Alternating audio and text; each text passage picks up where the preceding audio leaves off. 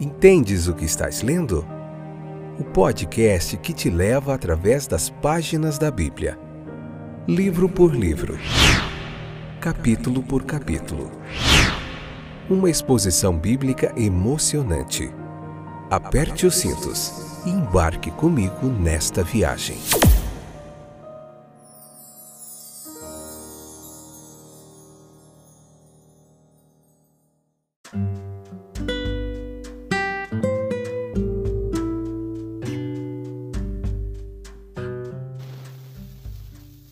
Estou de volta. Como vai você? Espero que esteja tudo bem com você. Que tenha acompanhado o nosso podcast Entendes o que estás lendo? Um momento de reflexão bíblica, de exposição bíblica. Hoje nós vamos ver o capítulo 10 do livro de Gênesis. Fica aí comigo, não sai daí. E hoje a gente vai ver muita geografia bíblica. É um capítulo de muita geografia bíblica, tá? A gente vai falar um pouquinho de como os descendentes de Noé, Sem, Cão e Jafé se espalharam e deram origem a muitos povos. Então, vamos lá. A propagação dos descendentes de Noé, no capítulo 10, do versículo 1 ao 32, né? Nós vemos aqui genealogias parecidas com o capítulo 5, onde os filhos de Caim são meramente ilustrados, mas o foco fica concentrado em Sete, na linhagem de Sete tá? Então depois aqui de Noé nós vemos a linhagem de Jafé e de Cã, né, que são contadas brevemente e depois é colocadas de lado. Aí depois o versículo 5 afirma claramente que essa lista está baseada não só em divisões familiares, mas em distinções nacionalistas e linguísticas, tá? Então, embora os nomes remontem a indivíduos, as genealogias se relacionam primeiramente com as nações que descendem de Jafé, tá? Eles ocupavam as regiões do norte, estendendo-se pelo que hoje é conhecido como a Turquia, as ilhas do mar Mediterrâneo até o sul da Europa, tá? As línguas desses povos aí eram basicamente as línguas indo-europeias, tá bom? Pelos registros assírios, nós vemos que Gomer foi identificado com Cimérios e Magog é provavelmente termo para designar a todos os do norte, né? Nós vamos falar de guerra de Gog e Magog, mas para frente a gente vai falar um pouquinho sobre isso. De Gog que veio de Magog, né? Tem uma profecia dessa, mas na frente a gente vai ver um pouquinho, como está lá em Ezequiel 38. Então nós vemos também os habitantes da Turquia Oriental aqui, né? Onde se situavam aparentemente Tubal e Meseque, esses descendentes aqui de Noé. Ouvimos falar também de um lugar chamado Madai, que era uma antiga nação média que no século VI a.C. associou-se com os persas para formar o Império Persa, tá? que foi também um grande império que nós vamos ver muito lá em Daniel, nós vamos entrar muito lá em história sobre os persas, sobre os babilônios, sobre os medos sobre os romanos, sobre os gregos, vai ter muita história. Eu, eu particularmente sou muito fã. Então é provável que, que Tira se relacionava com os tircenos gregos, tá? Javan era a nação grega jônica que foi proeminente nas obras lá de Homero, as Odisseias, eh, famosíssimos livros lá de Homero, tá? Há quem pense que eles possam também ter sido os etruscos, tá? Askenais Ficava situado possivelmente na cadeia das montanhas do Cáucaso, perto dos mares Negros e Cáspio. Jeremias 51, 27, nós vemos referência a isso também. E pode ter certa relação com o nome mesopotâmico de Ashgugza, que eram os citas. Rifat vivia Anatólia ou Turquia. Togarma Parece ser igual ao nome mesopotâmico Tegarama, situado perto de Carquemes, junto ao rio Eufrates. Elissá também consta em listas cuneiformes como Elasha, antigo nome de Chipre, Tarsis, né? Também pode ter sido Chipre em tempos mais antigos, mas o grego situava os tarcenos na costa sul da Espanha, perto da costa oeste lá de Gibraltar, tá? Quintim, igual ao grego Kition, estava situado em Chipre. Então nós vemos aqui muito, muita geografia nesse capítulo 10. esses povos aqui que vão se vão os descendentes de Noé vão dando origem a vários povos. Na tradução grega do Antigo Testamento, a chamada de Septuaginta, né, nós vemos que o nome é, Dodanim, que pode ter sido os troianos de Anatólia, os habitantes de Rhodes, na ilha do Mar Egeu, né, eles são pronunciados com R inicial. Em hebraico, os caracteres D e R são quase iguais, sendo facilmente confundidos. Nós vemos o nome aqui também de Cush, que está relacionado com duas regiões geográficas diferentes, tá? Este povo se estabelece primeiro na cidade de Kish, no vale da Mesopotâmia, e depois se torna os cassitas, tá? Parece que alguns deles também migraram para o sul da Arábia, pois todas as famílias listadas aí no capítulo 10, versículo 7, eles eram habitantes daquela terra. Houve então um movimento na Abissínia, é, África Oriental, que hoje é a atual Etiópia, né? É, onde os descendentes de Cush que ficaram no vale da Mesopotâmia honraram um herói chamado Nimrod, que construiu um, rei, um reino. Nós vamos falar ali de Nimrod, né?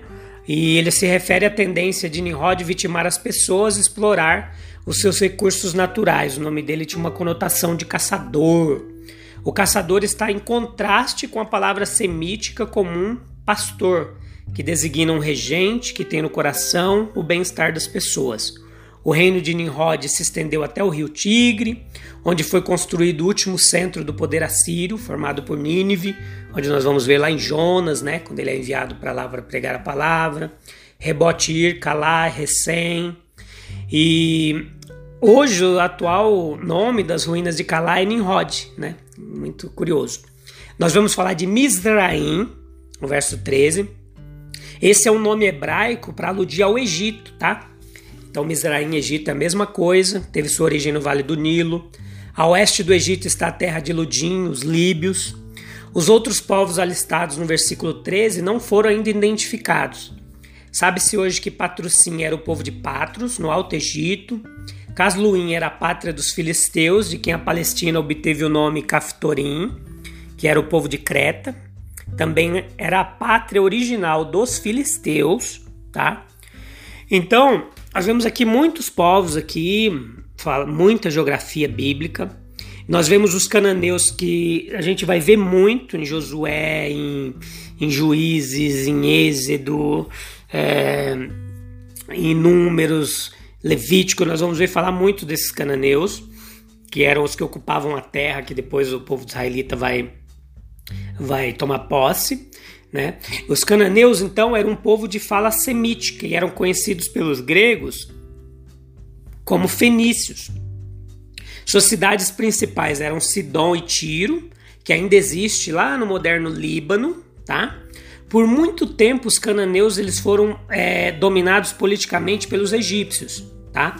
Então, Et, aqui nesse texto, seriam os, hititas, que construíram um centro de poder na, atua, na, na Anatólia Central, que hoje é a atual Turquia, mas alguns deles fundaram colônias na Palestina, sendo que a mais conhecida está em Hebron, e o Jebuseu que nós vemos aqui representa os habitantes de Jerusalém, tá? Antes de ser tomada pelo rei Davi, o nome de Jerusalém era Jebus. Então, os Jebuseus eram os habitantes ali de Jerusalém.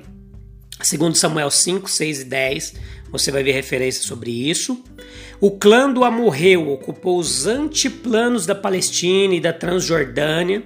Temos também o Eveu, que era o nome para se referir aos colonos da Palestina.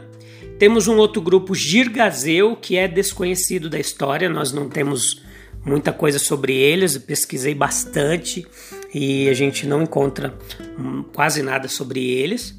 Todos os povos alistados no versículo 14 viviam no norte de Sidom, estendendo-se até o rio Orontes, tá? E eles estavam ali no em geral sob o controle político do Egito, nos tempos do Antigo Testamento. As fronteiras dos cananeus, verso 19, abrangia a região litorânea do Mediterrâneo, que iam bem ao sul, chegando a Gaza, e estendendo-se abaixo do Vale do Jordão. Hoje nós vemos muito falar sobre esse, esse pedaço aqui, né, que é a faixa de Gaza, que hoje está sob o domínio do, do Estado palestino e atualmente está tendo muito conflito lá com, com Israel. Então, é nessa região aqui, a mesma região. Então, é, abaixo tem o Vale do Jordão até o Mar Morto. E essa descrição ela vai se harmonizar perfeitamente com, com descobertas arqueológicas de, dessas antigas colonizações que duraram mais ou menos entre 1750 a.C. a 1300, tá? Descobertos por, por arqueológicos lá na antiga Palestina. Os filhos de Eber, verso 21, nome que mais tarde ficou restrito somente ao povo hebreu, tá? Designa o povo de fala semítica no deserto da Arábia e em torno dele. Porém, Elão, do verso 22, está a leste do vale da Mesopotâmia, Mesopotâmia que não era semita. O povo de Assur, que é a Síria, tá? Venceu os sumérios, o povo de Sinar, em cerca de 2.200 anos antes de Cristo e se tornou um império poderoso. Depois a gente vê Arfaxad, tá? Aqui também, que situava-se ao nordeste dos assírios, tá? Então, as maiorias dos povos mencionados aqui, ela é desconhecida, mas inscrições árabes falam de Azar Mavé, de Obal, Abimael, Sabar. É muito nome complicado aqui. Sabá é famosa porque a rainha de Sabá, aquela história, viajou a Jerusalém para ver o rei Salomão em 1 Reis 10, do 1 ao 13. Houve muitos casamentos entre pessoas destes povos, tá? Então hoje a gente viu muita geografia bíblica. É, por quê? Porque mais para frente vocês vão ver muitas citações dessas regiões, tá? Só para dar um, uma luz aqui geral, vai ajudar a gente na caminhada tá bom? E o importante de saber é o que? Que Deus ele estava trabalhando em meio a todos esses nomes, nações, lugares e cidades, citações, tá?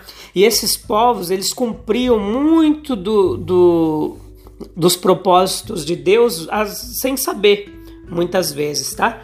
É, em multiplicar e povoar a terra, que era um dos propósitos divinos.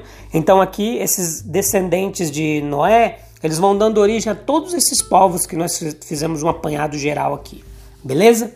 Então, eu te espero no capítulo 11, onde a gente vai avançar mais um pouquinho, com menos geografia e mais história bíblica. Muita história legal aí pela frente, muita coisa legal para a gente aprender.